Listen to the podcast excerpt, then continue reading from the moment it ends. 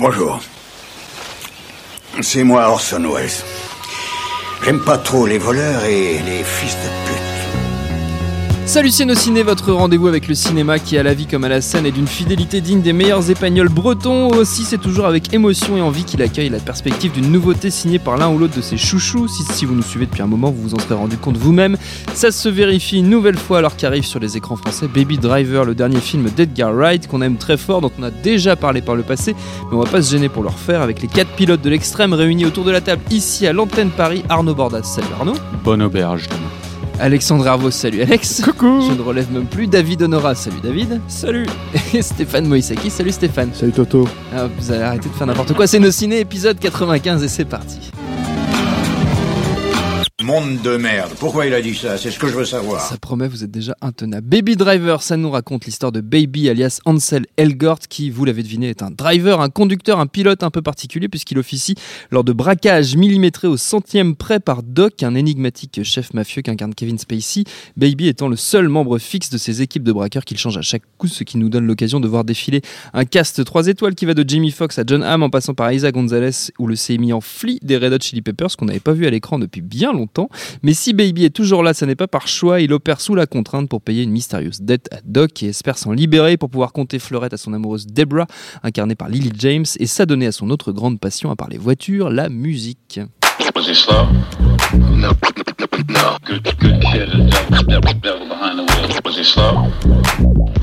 Et il y a plein de musique dans Baby Driver, presque trop par instant. Moi, le parti pris très musical du film a un, un peu sorti par moment de son intrigue, mais ce petit défaut est compensé par une succession de morceaux de bravoure, notamment, de bravoure, notamment lors d'une série de courses-poursuites en bagnole qui vous colle une jolie suée entre les fesses, ce qui est tout à fait notable. Mais sans plus attendre, je passe la parole à mes camarades. Votre avis sur ce Baby Driver, messieurs, qui veut commencer? Arnaud, tu es dans les starting blocks, je te Quel sens. sens du pitch tu m'as- ça Tu m'as bluffé Ça t'a- fait, ça Ouais. fait plaisir.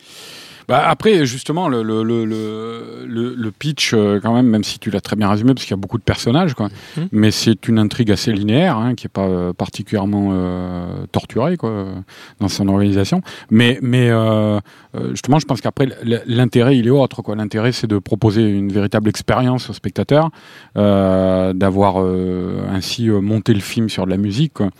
Euh, à tel point que le, le, le- donc le, le comment dire la, la sensitivité du film euh, nous fait ressentir intimement quoi le- le- les, les pulsations du personnage principal quoi et euh, de sa manière d'appréhender le monde quoi Euh, parce que c'est un J'ai une- pas précisé que Baby écoute de la musique en permanence. Tout le temps. Il a un casque vissé sur les oreilles en tout Voilà, le temps parce qu'il a un défaut d'audition. euh, et parce qu'il a un acouphène, voilà, c'est qu'il y a un toute accident. la, de- toute la musique du film, il n'y a pas vraiment de score, de bande originale à proprement Non, parler. Toute la musique du c'est film, sa c'est musique à lui. c'est sa musique à lui, c'est- donc c'est diégétique, comme on dit. hein, voilà. Ah, c'est c'est beau. intradiégétique Intradiégétique, tout à fait. les gars, vous avez fait des études ou quoi? Bon, j'ai vu un truc avec Bernard Pivot. Quoi. mais euh, Pardon, donc- continue. Parce que merci Alexandre, tu peux partir. mais euh, mais donc euh, euh, oui non je, ne sais plus ce que je disais. Euh, euh, oui ce qui est intéressant justement c'est le, fait que tu précisais l'histoire de la Couffaine c'est que c'est un personnage donc on a un personnage principal qu'on suit pas à pas auquel on, est collé pendant tout le film et à la subjectivité à l'intériorité de laquelle on est collé quoi vraiment quoi. Et, et donc c'est un personnage qui a un défaut pour apprendre le monde quoi euh, qui ne est un défaut qui est assez insupportable, à- enfin au sens euh, difficile à supporter, quoi. Euh, et, euh, et donc la manière qu'il a choisi de voir le monde. euh, à travers la, la, la musique qu'il ressent au fond, au fond de lui, quoi, dans tout son être, euh, c'est c'est la manière qui lui permet de supporter l'existence, justement. Euh, donc tout ça, ce sont des éléments euh, oui, intradiégétique ou narratif, euh, le, montage, la mise en scène, tout ça, euh, qui définissent le personnage. Et c'est ça, moi, à mon sens, qui fait que si on, accepte de monter dans la bagnole, c'est vertigineux tout ce qui se passe. Moi, je suis ressorti vraiment extatique et en fait j'ai rarement eu dans un film euh, une, une impression de, de, de comment dire d'expérience euh, physique aussi forte. Et alors c'est des trucs que j'avais ressentis sur certains films des Garvard précédents euh, quand même quoi. hein, dans, dans, je me rappelle notamment de, de Hot Fuzz ou du, ou du dernier pub Avant la fin du monde. avant la fin du monde. Mais, euh, mais à ce point-là, euh, c'est euh, vraiment, c'est ce qu'on disait tout à l'heure. Je pense que c'est vraiment son, son, son film le plus, le plus radical, quoi. David. c'est un, niveau en fait de, de densité euh, pendant, pendant tout le film qui, moi, moi en tout cas, à la, à la première vision, je suis, je suis sorti peut-être moins extatique et plus euh, presque exténué en fait par la, par la quantité d'informations que Mm. mon cerveau venait de, vo- de recevoir. C'est un, un, film qui est extrêmement, enfin mine de rien, qui, est, qui, reste, qui reste très fun par son sujet, son apparence, et- etc. Mais qui, euh, dans sa structure et dans son, même dans son rapport au cinéma, est très élaboré et très complexe. Et, euh, et ce que je trouve intéressant dans, dans, dans le cinéma d'Edgar Wright, c'est que euh, à, l- à- l'inverse de, de, de- de cinéastes de génération précédente euh, qui, euh, qui ont pu travailler les genres en, en les tordant ou en, les, ou en essayant de voir euh, ce qu'ils pouvaient en, en trouver, il a, il, il a eu une- un rapport au cinéma et au genre qui se rapproche euh, je dirais de la, de la musique, notamment de la musique euh, électro à partir des années Mm. 80-90, qui est une, une culture du, du, du mash-up, euh, du, remix, et euh, qui va chercher à mélanger les genres. Donc euh, dans, son cinéma, avant que ça soit à partir de Shaun of the Dead, où il mélange le film de, zombies et la comédie, évidemment dans Hot Fuzz avec le, cinéma policier et la comédie également, ou, la manière aussi dans le, dont le genre intervient dans le dernier pub avant la fin du monde de manière un petit peu inattendue quand on regarde le début du film. Là, on est dans un, dans un mash-up très élaboré où on est à la fois dans, la, dans le musical, vraiment pur film musical. euh, euh, très, très structuré autour de la musique, le, le film de braquage, le film de bagnole. Euh, et, et tous ces gens en fait s'imbriquent les uns les autres. Il y a aussi la, la romance La qui est très importante euh, et qui, qui, qui est traitée de manière, enfin, de manière, euh, de manière assez intéressante. Je pense qu'on va, on va revenir dessus. Et, euh, du coup, euh, on, est un peu emporté, brinque-ballé, voilà, dans, tout ça. Ce, qui est, frappant dès le début, c'est la, manière vraiment radicale d'associer le montage et la musique. Et donc, vraiment, bah, tout, tout, le, tout le montage du film et, et tout le découpage répond euh, de manière presque enfin, millimétrée à, la, à, à l'écri- à l'écriture musicale. Totalement millimétré. Et, euh, C'était prévu dès le départ. hein, dans, dans le scénario, il avait, dans le scénario, il avait la musique de chaque film euh, avant de, de- enfin, avant le tournage en fait. hein. Donc ils avaient passé toute la pré-production à acheter les droits pour être sûr euh, D'avoir, de- les droits. accompagne la bonne Et séquence. il a réussi à avoir tout ce qu'il voulait ou presque. Euh, Les seuls trucs qu'il n'a pas pu avoir visiblement, euh, c'est euh, des morceaux plus euh, hip-hop qui eux-mêmes contenaient des samples qui n'étaient pas totalement clean au, au niveau des droits. Donc euh, ça aurait été compliqué. Mais euh, tout le- était fait à l'avance. et le projet remonte, à mon avis, à quelque chose qui lui trotte de la- dans la tête depuis un petit moment, not- notamment Stéphane, je pense que tu peux parler du clip euh, qu'il avait réalisé. Ouais, euh, c'est un truc qu'il a en tête depuis des années. Ça apparemment, ça lui vient des Blues Brothers, en fait. Et Mm. l'idée, euh, l'idée euh, de base, qui est la scène d'ouverture du film, Mm. vraiment la toute première scène, la présentation de Baby, euh, qui, avant qu'il aille faire son petit show musical euh, en allant chercher les cafés, encore avant ça, en fait, quand Oui. il, quand il Qu'il est dans le braquage et qu'il il attend dans le truc et qu'il se met un morceau de musique, c'est un clip entier qu'il avait réalisé euh, au début des années 2000, euh, 2003, euh, 2002, 2003 par là pour euh, un groupe qui s'appelle, je ne connais pas, hein, je connais que par ce, ce biais qui s'appelle Mint Royal, je crois. Et, euh, et en gros, euh, c'est euh, c'est ça, c'est c'est un, un driver en fait. Euh, donc là, il y a aussi il y a l'influence de Walter Hill aussi Mhm. direct. Euh, un driver en fait qui attend en fait que, que comment dire les braqueurs euh, fassent leur coup pour les sortir pour, pour prendre la fuite. Et c'est leur chauffeur quoi. Et, et en fait en attendant bah, il, il écoute la musique et il se il y a toute une attitude et tout un tout un jeu comme ça de, de- dans l'attente qui, qui, qui est là. Et comme tous les films de, de, de enfin comme la plus enfin la plupart des films de de- d'Edgar Wright en fait c'est des films qui sont très travaillés très écrits depuis des années en fait et qui sont très pensés depuis très longtemps. Donc du coup Arnaud me disait en antenne ah quand il quand il parle de ce morceau c'est quoi ton, ton ton morceau préféré? J'étais sûr que ça allait revenir. Bah oui c'est mais c'est Oui. le fonctionnement d'Edgar Wright en de permanence. C'est-à-dire que voilà il- dès, dès qu'il dès qu'il prend un, dès qu'il évoque un truc quelque part dans quel que soit dans le, dans le film en fait on sait que ça va revenir sous Oui. autre manière euh, plus symbolique.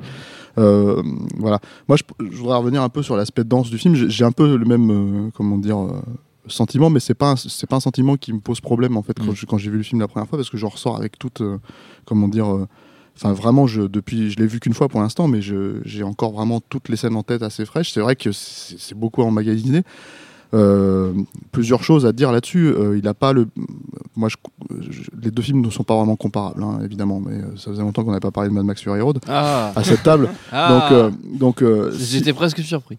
même si le film n'est pas comparable en tant que film, euh, il y a, il faut Il y a des savoir- voitures. Il faut savoir, Quand ouais, même. d'accord. Il faut savoir deux choses. Il faut savoir que un, il n'a pas le- l'expérience non plus euh, de George Non. Miller, et deux, il n'a pas le budget de Mad Max Fury Road. Donc le truc, c'est que il y a aussi, je pense, ça en fait, c'est-à-dire qu'il y a une- un degré d'ambition qui est euh, très poussé, et peut-être pas forcément en termes de fabrication la possibilité de le faire euh, de manière aussi euh, fluide. Euh, que bah voilà justement un film comme Mad Max Fury Road qui passe tout seul en fait qui glisse tout seul et le, et le truc, c'est que, hum, bon, ça, c'est des.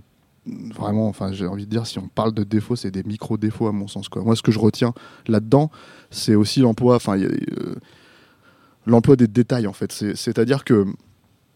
euh, on parlait de la, de la- de la relation amoureuse, mais il n'y a pas qu'une relation amoureuse dans le film, il y en a plusieurs en fait. Et donc ça c'est Oui. aussi très intéressant parce que ça dévoile une espèce d'humanité dans le film en fait qui est euh, pas inattendue parce qu'on on la connaît hein, de la part d'Edgar Wright euh, pour ceux qui ont vu euh, World's End, euh, Shaun of the Dead, la, la façon dont les relations entre les personnages fonctionnent.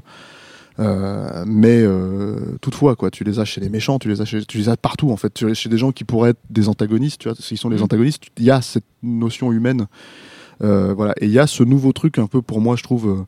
les films d'Edgar Wright ont, ce qui est génial avec Edgar Wright, c'est la raison, je pense, pour laquelle on l'aime tous à cette table, c'est que il a un peu cette logique de. Quand tu parlais de mashup, moi, il y a cette logique à la Tarantino, il va chercher les films qu'il aime, mais au final, le film, c'est un film d'Edgar Wright. Il n'y a Oui. pas d'autre personne Mhm. qui fait un film comme ça, en fait. euh, voilà. Et là, tu as, je pense, la même logique, encore une fois. euh, avec euh, voilà des nuances très spécifiques sur le ton émotionnel du film et le- l'emploi de la musique. C'est-à-dire que dans l'emploi de la musique, euh, moi, par exemple, un truc que j'ai apprécié énormément, c'est il y a deux, deux éléments, je me rappelle deux détails spécifiques. Dans une scène d'action, je ne sais plus quel est le morceau de musique. Encore une fois, je l'ai vu qu'une fois, donc je me rappelle plus trop. Il y a cette façon de remixer le, le- comment dire le morceau euh, en fonction de ce qui se passe à l'écran. Ça veut dire que ce n'est pas seulement monté sur la musique, c'est aussi l'inverse. C'est-à-dire que la Mhm. musique est montée sur ce qui se passe à l'écran. Et le truc, c'est que du coup, euh, ce moment qui est tragique, alors le morceau ne l'est pas, ça fait, il, le fait dilater en- de manière orchestrale pour avoir son payoff au moment où euh, un personnage se lève et, et se met à tirer dans le tas parce qu'il est, euh, il est choqué par la situation. Voilà. Donc ça déjà, enfin moi un mec qui, qui, qui travaille ce son-là de manière aussi euh, poussée, je trouve ça formidable quoi. Y compris dans les chansons qu'il est censé connaître en fait, il les adapte quand même à son, Mm. à son, à son film, il n'adapte pas son film à ses chansons.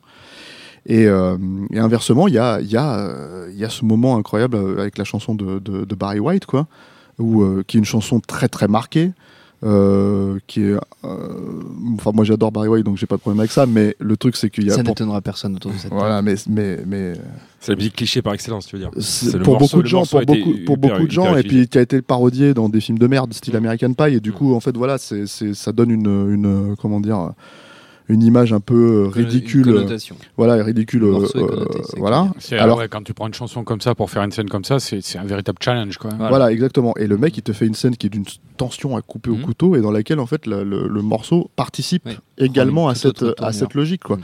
Et euh, moi, la seule fois où j'ai vu ça au cinéma euh, de mémoire, hein, euh, c'est euh, dans Summer of Sam de Spike Lee, où tu as une scène de rupture euh, sur une chanson disco, même si le thème de la chanson c'est Don't Leave Me This Way. Enfin voilà, il fallait le faire, il fallait avoir les couilles de faire une scène de rupture euh, hyper déchirante, hyper touchante sur un gros morceau disco euh, bien, euh, bah, bien connoté. euh, J'ai même limite envie de dire bien beauf quoi. Donc Mhm. le truc c'est que c'est que voilà, ça pour moi c'est une marque de, de- parce que ça participe de ça hein, chez, les- chez le cinéma, la musique en fait, la façon d'utiliser la musique, c'est la, ma- c'est la marque d'un grand cinéaste en fait. Et euh, voilà, enfin je- En parlant de musique, c'est vrai que ce, film-là, c'est une succession donc, de morceaux euh, pop, mais de genres différents. Et, donc, c'est une, énorme playlist euh, d'une heure quarante. Et euh, de la même façon qu'une playlist réussie, ça va pas forcément être une playlist monomaniaque qui va se, contenter d'un seul type de style, parce que sinon, c'est quand même assez, relou. Le film est lui-même a une rupture de ton quand même assez, assez importante entre le, le début qui, malgré l'action, malgré les casses, est quand même un film plutôt léger, plutôt solaire. Il y a beaucoup de poursuites qui sont tournées deux jours. C'est tourné à Atlanta. Ça a été tout un bordel pour tourner parce qu'il fallait évidemment bloquer les, euh, les, les- les routes, etc. Et la fin, elle est plus sombre dans tous les sens du terme. C'est-à-dire Mm. que c'est nocturne. Ce film est de nuit. Euh, Il y a une scène, euh, on va pas rentrer dans le détail parce que c'est quand même plutôt vers la fin, mais c'est une scène de parking qui est hyper bien euh, tourné, avec une photographie incroyable avec les visages. Voilà, euh, qu'on a. Moi, ça m'a fait Bill penser à Pop des. à, la, à la photo. Là. Ouais, Le ça m'a- Bill Pop, Sam Raimi. Et Sam Raimi, Spider-Man. Matrix et tout. Euh, il y, a des plans qui m'ont fait penser à des giallo avec voilà des couleurs rouges très criardes sur le visage de John Hamm. Et y a même dans, dans, le, dans le scénario, et là pour le coup, je j'en dirai rien, mais il y a vraiment une noirceur qui s'installe Oui. au deuxième tiers, voire à la moitié du film. Et, ça correspond à, cette volonté-là de- d'Edgar Wright, comme quand tu ferais une playlist où tu changerais d'ambiance euh, par-ci par-là. Lui, il, revendique clairement cette, cette, cette, tout ce, virage, euh, sans mauvais jeu de mots, vraiment au milieu du film où on, on s'aven- on s'aven- on s'aventure vers autre chose. Et c'est clair que nous, on l'apprécie beaucoup pour son talent de euh, de comédie euh, et comédie essentiellement euh, visuelle même si grâce à Simon Pegg sur sa, sa trilogie Cornetto il avait aussi plein de vannes écrites qui étaient de, de dialogues qui étaient très bons. Mais là le film malgré quelques passages assez drôles on est d'accord c'est pas une comédie. C'est il a même d'ailleurs demandé à ce que ce soit pas qualifié comme action comédie mais comme action thriller. Parce que c'est à dire voilà c'est pas faut pas que les gens s'attendent à aller retrouver la légèreté les vannes qu'on avait pu voir dans ces dans ces Ouais, Il y, y a un peu d'humour, mais c'est euh, c'est de l'humour comme il peut y en avoir chez Tarantino. Quoi. Voilà, exactement. La, ça. la- la scène, bon, alors là, pour le coup, on spoil pas parce qu'elle est dans, le- dans un des nombreux trailers du film. Oui. Et cette, cette, cette fameuse scène hilarante avec le, Le- Max, le masque le masque de- de Mike Myers. Petite euh, comp- confusion entre Michael Myers, le tueur des Halloween, et, et Mike Myers, l'acteur de Wayne's World Et Jason. Powers. Et Jason, voilà. Donc voilà, truc référentiel. confusion. Très drôle. Euh, mais voilà. Donc moi, j'ai- la même réserve, enfin, pas la même réserve, mais la même impression de, de, de, de- de trop plein presque. Euh, de, voilà. C'est-à-dire, c'est une sorte de film somme hein, euh, Ouais. aussi dans, dans l'œuvre d'Edgar Wright. Moi, j'ai- eu l'impression, en fait, à posteriori, évidemment, en, en réfléchissant au film, mais euh, euh, que c'était comme si toute la filmo de, de, d'Edgar Wright menait à ce film. Il y, a, il y a, par exemple, des, des, des trucs de, de montage euh, syncopé, euh, euh, à la fois elliptique et très haché, comme on voyait, il y a plusieurs séquences comme ça dans, dans ces films précédents. quoi. C'est- C'est un peu ça. ça sa, sa trademark. Quoi. Ils ont même essayé de le singer de manière pitoyable dans, dans le Ant-Man qu'il a, euh, dont il a quitté le- le- les commandes. Quoi. Mais, euh, et donc ça, c'est repris, ce, ce- ce genre d'artifice, c'est repris à l'échelle d'un film entier, quoi, pour justement arriver à caler sur la, la, la musique. Donc il y a- y, a, y a un vrai côté comme ça, euh, je, je sais pas, je pense pas qu'il l'ait théorisé, euh, qu'il soit lancé ça comme un défi, mais il y a, il y a peut-être que je pense que c'est une réaction naturelle à la frustration qu'il a emmagasinée sur Ant-Man.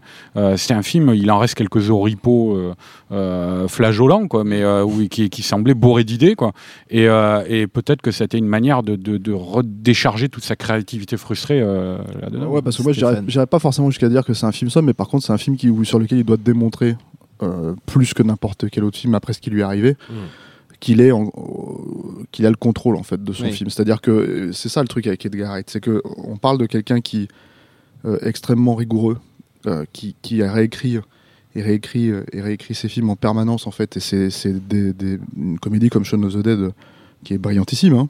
Sûr. Euh, et, et en même temps complètement unique, encore une fois, c'est minimum un, un an et demi de travail au scénario, avec euh, des tableaux, des machins. Enfin, il- on peut se documenter très facilement. Tout ça, ça se voit sur les Oui, DVD, les Blu-ray. Donc voilà, et c'est un travail euh, de, de fourmi, quoi. Mhm. Euh, et plus encore, surtout après, j'imagine effectivement l'idée, encore une fois, de revenir sur l'idée que Ant-Man lui a échappé et qu'on en voit des bribes par-ci Après par-là l'avoir porté pendant des années. alors qu'il l'a porté pendant 7-8 ans et qu'il s'est barré à la dernière minute, quoi, en gros, deux mois avant le début du tournage. film Voilà. faire, oui. Voilà. Et euh, quand il a été acculé, en fait, tout simplement, hein, mis dos au mur, quoi, et qu'on lui a dit, bah, c'est ça ou c'est rien, quoi. Et donc, par euh, le studio. voilà. ouais. Il est faut assumer, en fait, faut assumer déjà de, de quitter un, un blockbuster euh, de cette taille-là.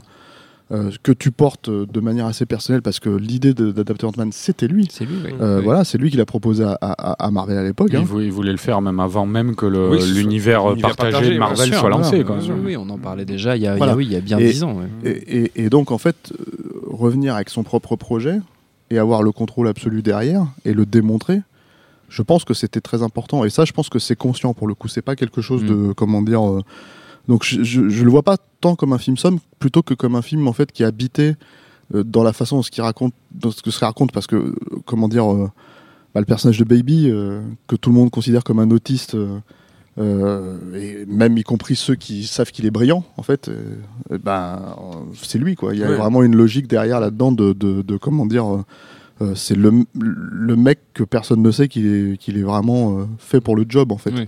Et en- Et, et le film démontre ça quoi.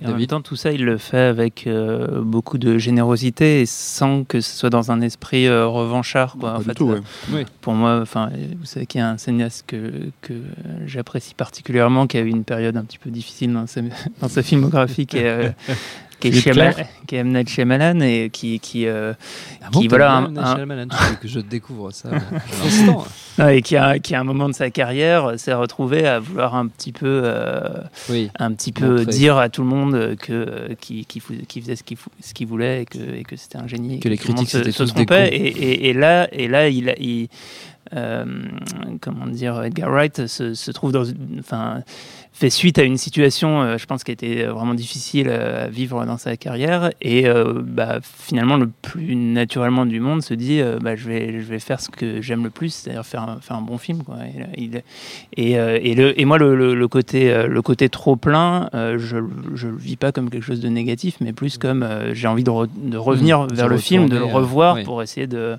bah, Ah, voilà, je de pense que mieux c'est un film qui l'appréhender. va devenir de Je plus en plus limpide. hein. de David. euh. Je pense que c'est un film qui va devenir de plus en plus limpide. Et l'autre truc, la, la- la distinction éventuellement avec Shyamalan au-delà des personnalités, c'est qu'un cinéaste comme Edgar Wright, il peut toujours revenir en Angleterre.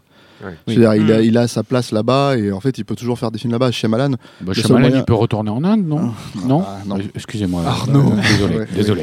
Il, est tourné a tourné un film en Inde, hein, malade. Ah, ah, voilà, merci, Alex. euh, c'est totalement justifié. mais tout ça pour dire que voilà, il se sent obligé de revenir à des des commentaires qu'on va voir. Voilà, ouais.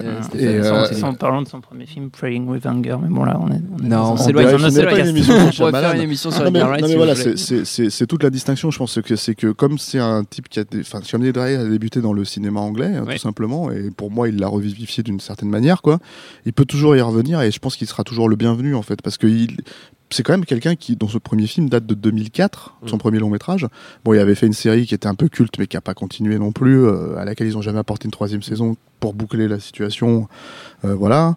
Euh, il a fait, il avait bossé sur plein d'autres petits trucs et tout, mais mais mais euh, mais Shaun of the Dead, c'est un, un Et- classique, alors que le film Oui. il, il a 13 ans. C'est ça. Et surtout, il faut vous rappeler un truc, c'est que ce mec-là, il a euh, 33, euh, 43 ans. Oui. Ce qui est extrêmement jeune par rapport à ses pairs euh, avec qui il traîne, avec qui il s'entend hyper bien. Tarantino, il a, il a, passé presque un an chez lui euh, dans la guest house euh, quand il écrivait euh, Scott Pilgrim. Il s'entend hyper bien avec Del Toro et tout ça.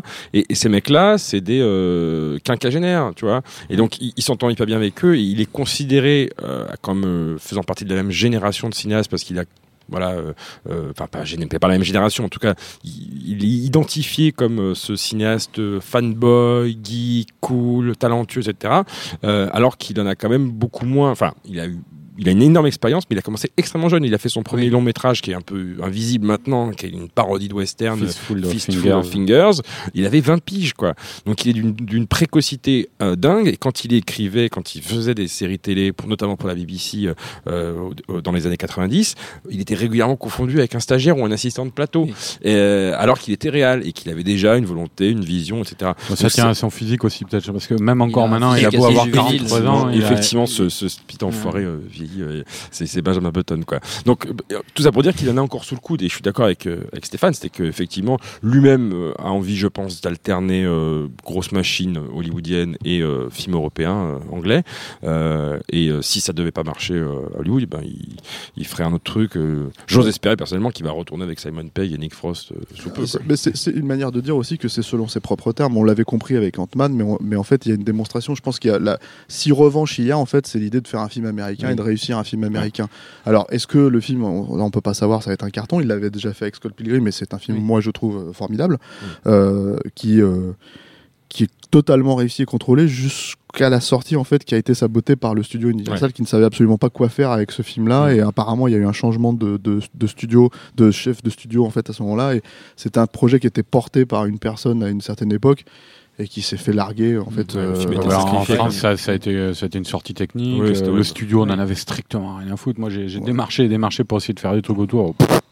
Oui, mais ça c'était après euh, le beat du, du film aux États-Unis, mais le, le, le film aux États-Unis lui-même a été un peu bazardé en été, enfin en fin, en fin d'été, euh, sans promo euh, Oui.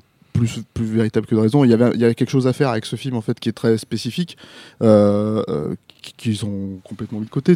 C'est plus vendu sur l'aspect un peu euh, hipster euh, du film que Mm. sur l'aspect jeu vidéo, euh, que sur l'aspect romance, que sur ces trucs-là. C'est Que hier, sur hein, l'aspect ovni, tout simplement. Voilà, Oui. et, et, et, et je pense qu'il y avait euh, vraiment une manière de, de ramener euh, le public jeune Mm. dans ce film qui, qui, qui n'a pas été fait. Quoi. Moi, je suis incapable de prédire le, le box-office de ce film-là. Euh, je parle même pas de la France, hein, mais juste aux États-Unis. Je sais pas quel, les, les, les critiques, les premières critiques sont hyper élogieuses et tout. Le film, ça a cartonné quand il a été montré la première fois en mars au South by Southwest, là, à Austin.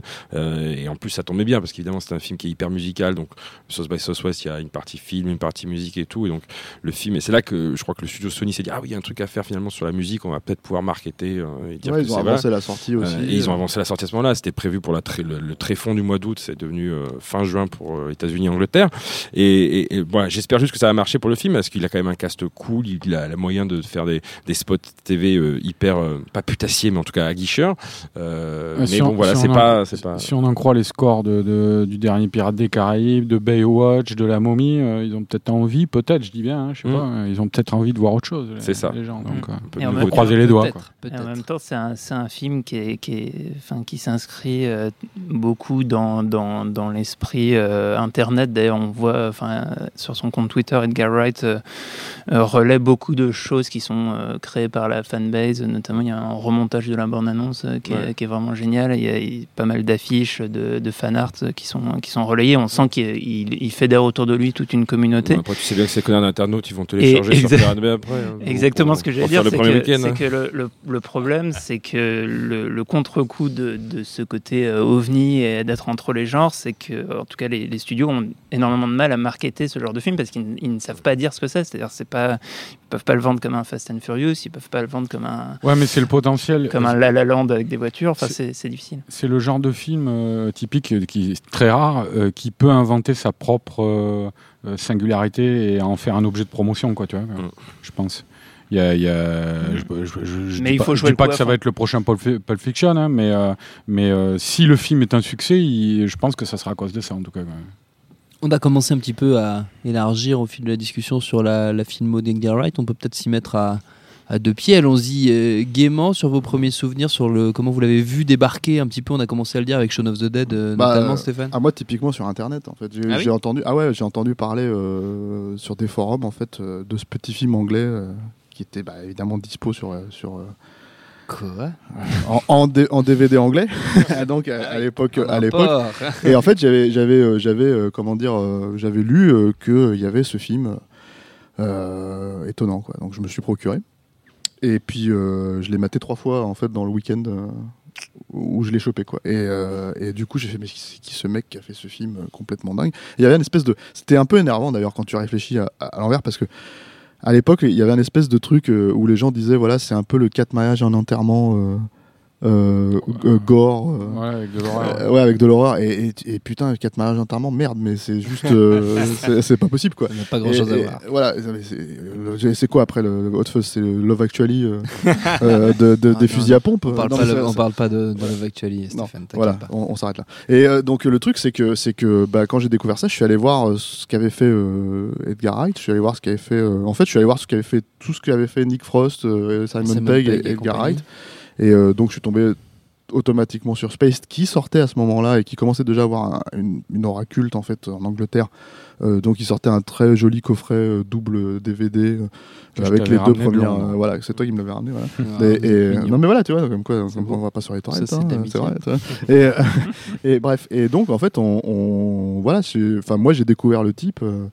Euh, à ce moment-là et par euh, bah ouais par internet littéralement Mm. mais parce que je pense que ce genre de mec en fait c'est c'est euh, c'est par là que les les hum, les, euh, la découverte se fait. Je pense que quand ça vient pas de ton pays euh, et comme ce film-là euh, a mis quand même un an à sortir euh, après le, la- je crois en Angleterre c'était en 2004, en France c'était en 2005.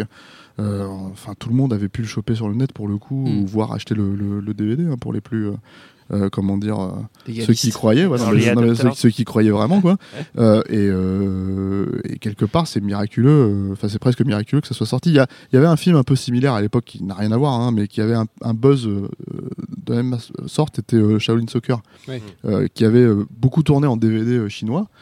Euh, t'avais- je veux dire, même si tu parles pas super bien anglais pour les sous-titres et tout, c'était pas grave parce que c'était tellement visuel, tellement, euh, tellement fort dans la comédie. suivre, tout à fait, Voilà. ouais. Et ben là, je pense qu'il y a un peu la même logique, si ce n'est que c'est plus le ton british en fait qui, je Mm. pense, plaît aux Européens. Et c'est- parti de là, en fait. C'est parti de cette, euh, de cette volonté-là. Ce qui fait que moi, j'ai énormément, tout de suite attendu euh, Hot Fuzz, même si j'avais un peu peur. euh, du syndrome du deuxième film parce que je trouvais que le, le- la parodie de cinéma d'action avait été faite tellement de fois quoi mais, euh, mais enfin voilà le film pareil c'est c'est, euh, on, on l'a vu en salle euh, en projo et Puis tout t'avais et, un euh, postulat barré quoi, sur Hot Fuzz, c'est-à-dire euh, faire un hommage aux films d'action, euh, notamment des années 80, beaucoup, euh, débordements pyrotechniques, euh, ouais, ballets entre, chorégraphiés. entre, entre Point Break Dans- et Bad Boys 2 quoi, c'est Voilà. ça l'idée quoi. C'est-à-dire Et qu'il y a que lui qui pouvait citer ça quoi. Dans un dans un village de de, de, de petits vieux anglais quoi de, de, de trucs qu'on a vu 150 fois dans les séries de Brian village, euh, Clements et c'est ça, et c'est ça qui est, énervant, et c'est ça qui est énervant quelque part en fait vis-à-vis du cinéma français.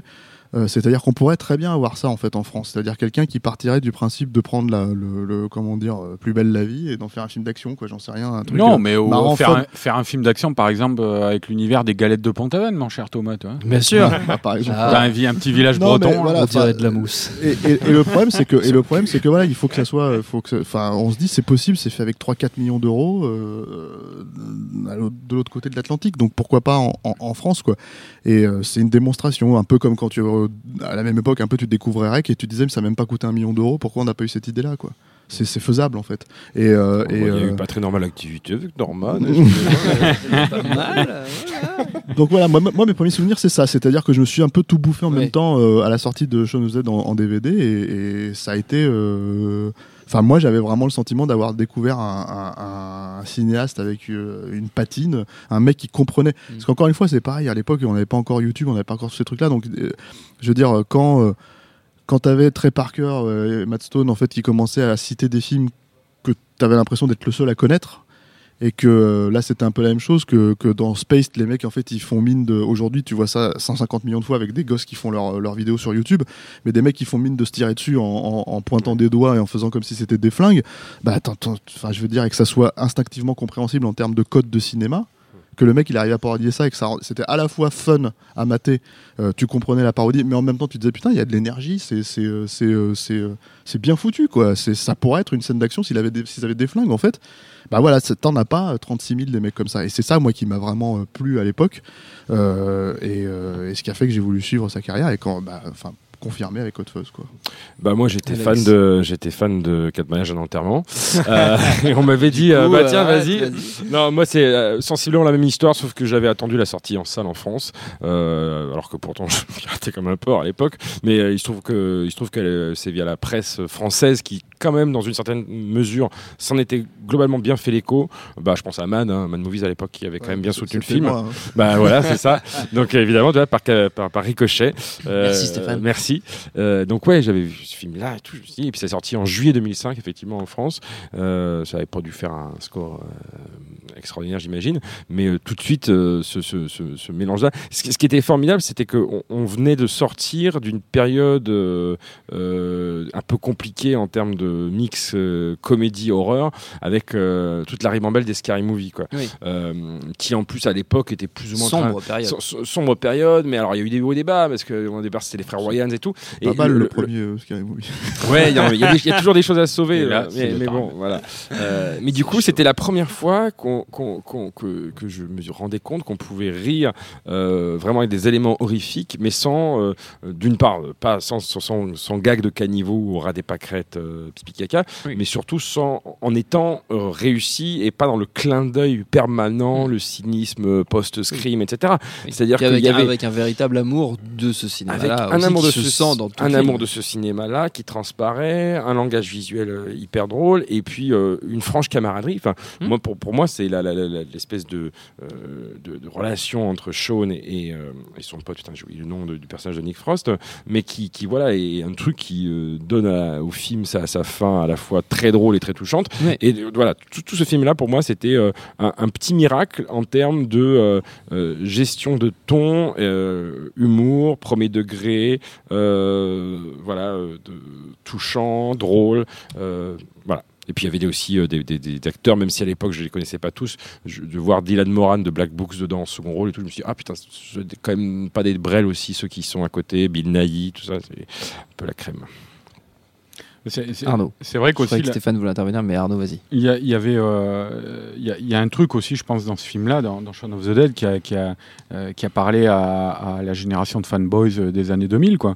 Euh, des gens qui, euh, qui se, qui se gaufraient des films, qui s'engouffraient, qui passaient des soirées à s'engouffrer des films, à en discuter, à en commenter.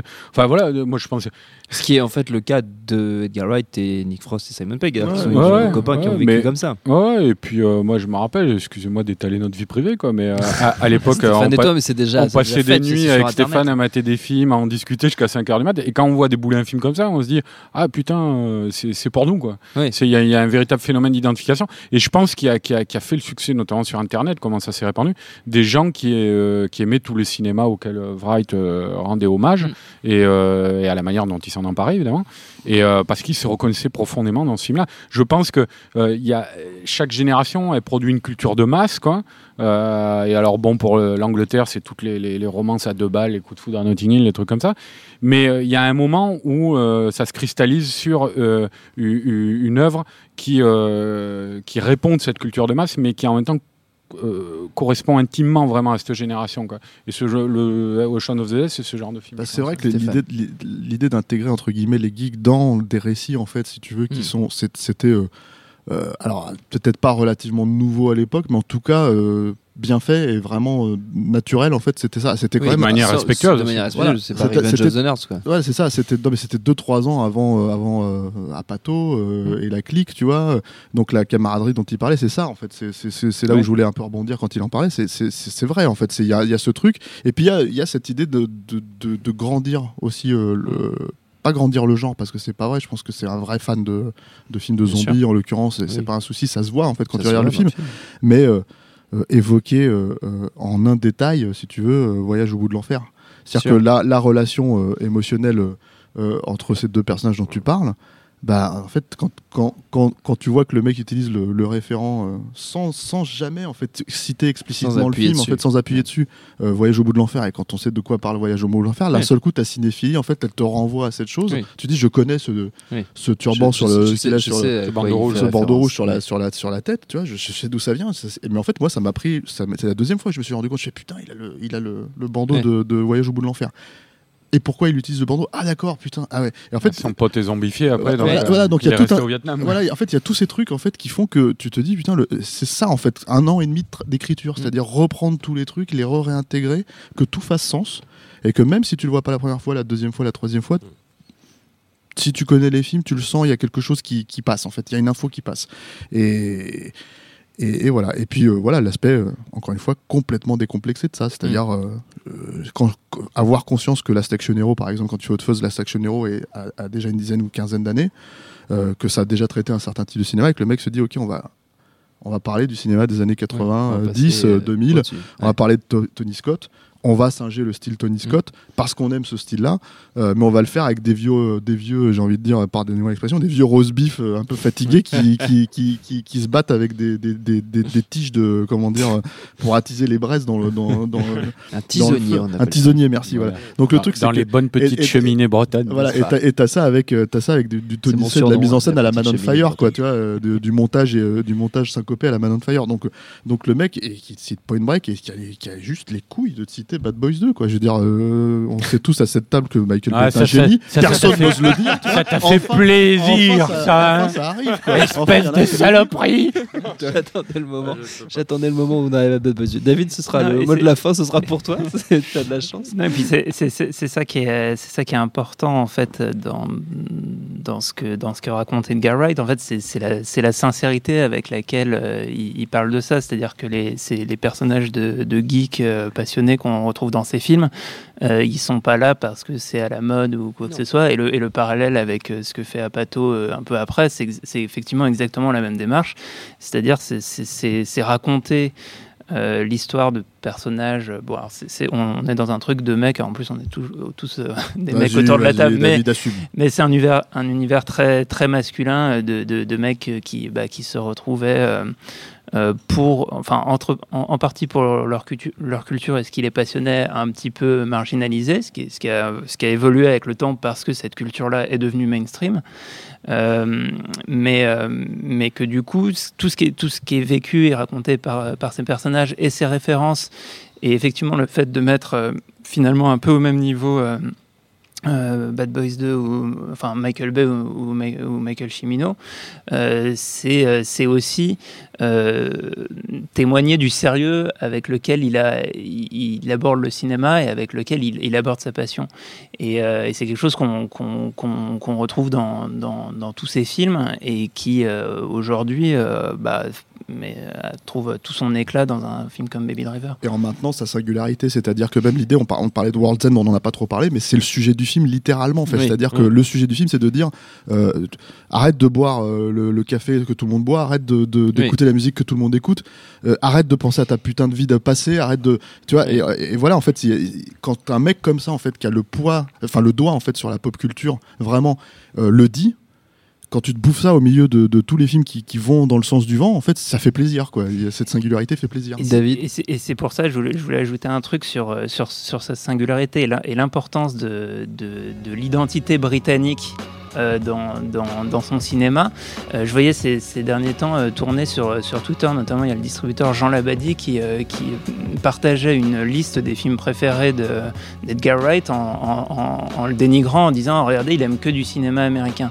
Sauf que c'est un mec qui, Connard. qui, qui est effectivement abreuvé par le cinéma américain, mais qui oublie pas qu'avant tout, c'est un putain d'anglais et que ce qui rejaillit dans ses films, c'est son identité de- de- Oui. d'anglais. Et, tout ça, ça repose sur la sincérité et sur le fait de, de raconter ce qu'on vit et ce qu'on et aime. Une sincérité qu'on retrouve donc en ce moment au cinéma avec Baby Driver. Notre temps est écoulé. Merci à tous les quatre. Merci à Jules à la technique. Merci à l'antenne Paris pour l'accueil. Rendez-vous sur notre site nosciné.com pour retrouver toutes nos émissions, le programme des prochaines, les dates d'enregistrement en public si vous voulez venir nous voir. Il faut retrouver aussi sur binge.audio le site de notre réseau de podcast Binge Audio. Si vous utilisez iTunes pour écouter cette émission, sachez qu'un geste simple peut nous apporter beaucoup. Laissez-nous un commentaire sympa tant qu'à faire et surtout plein d'étoiles. Ça nous aide énormément. On vous remercie d'avance. On vous dit à très vite.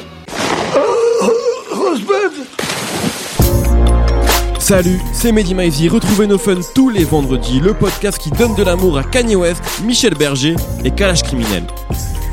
Uniquement dans nos fun.